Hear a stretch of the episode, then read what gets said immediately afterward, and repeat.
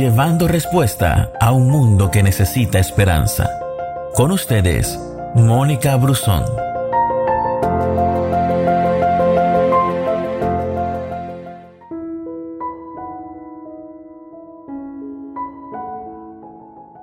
Cuando no hay esperanza.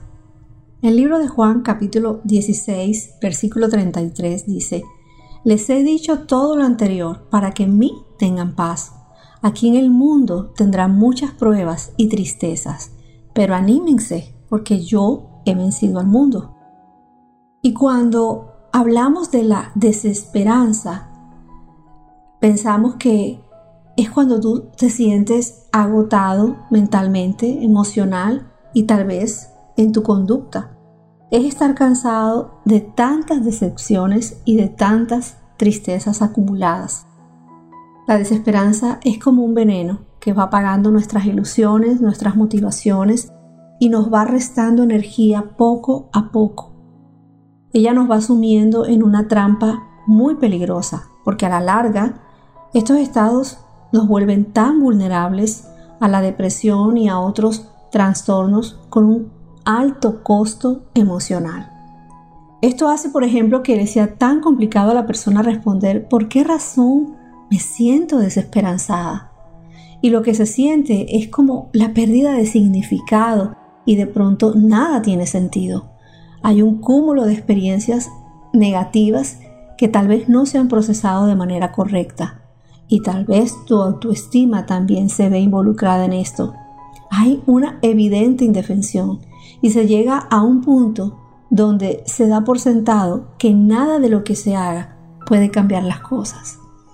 Experimentas tristeza, apatía, cansancio físico, baja motivación, desinterés por todo aquello que antes te causaba interés. Y en la desesperanza hay frustración, hay amargura y hay un alto pesimismo. Las personas siempre nos van a decepcionar, las circunstancias nos van a causar dolor y nuestras limitaciones muchas veces nos van a llenar de frustración. Pero el Señor Jesús le dijo a sus discípulos que las luchas son parte de la vida y a través de la Biblia vemos muchas evidencias de que esto es una verdad. No somos los únicos los que hemos pasado por, por momentos de desesperanza, sin embargo, ante todo lo que significa la ausencia de esperanza, siempre tendremos referentes que nos van a ayudar a mirar nuestra circunstancia desde otra perspectiva. Si pensamos en Ana, Ana no podía tener hijos y cuanto más esperaba, más desaparecía su esperanza y el dolor y la amargura se apoderaban de ella, hasta que llegó el momento en que ella llegó a los pies del Señor y depositó allí toda su carga. Y el Señor transformó ese corazón desesperanzado en un corazón lleno de paz y de esperanza. Pablo, el apóstol Pablo fue atropado en una tormenta y en contra de su consejo, el capitán del barco hizo que la tripulación zarpara, poniéndolo en peligro a él y a todos los que estaban a bordo y después de los esfuerzos por salvar la nave, los que estaban a bordo tuvieron que nadar hasta la orilla para poder sobrevivir. No había esperanza de vida, estaban en pleno mar. Un Saúl, Saúl, un hombre celoso, persiguió a David para tratar de matarlo. Y en el Salmo 13, capítulo, capítulo 13, versículo 1, David se preguntaba si Dios se había olvidado de él. ¿Te has preguntado tú en alguna ocasión si Dios se olvidó de ti?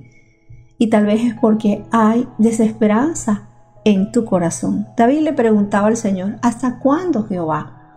¿Me olvidarás para siempre? ¿Hasta cuándo esconderás tu rostro de mí? Él estaba desesperanzado.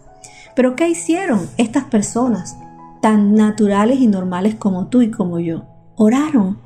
Ana clamó a Dios y le pidió que le diera un hijo. Ella recuperó la esperanza porque confió a él su futuro. Pablo habló a los marineros desesperados y les dijo que no temieran porque el Señor los salvaría.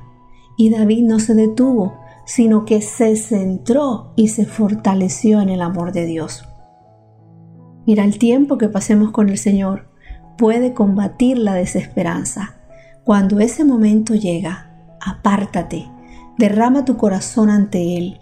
Cuéntale cómo te sientes, lleva tu queja ante el Señor. Al acercarnos a Él, desviaremos nuestra atención de las circunstancias al gran amor que el Padre Celestial siente por nosotros. Tu esperanza está allí, tu esperanza está viva, porque tú tienes un Padre que te levanta, que te fortalece y que te dignifica. Dios te bendiga. Gracias por escucharnos. No te pierdas ninguna de nuestras publicaciones. No olvides compartir este audio con todos tus amigos. Que Dios te bendiga.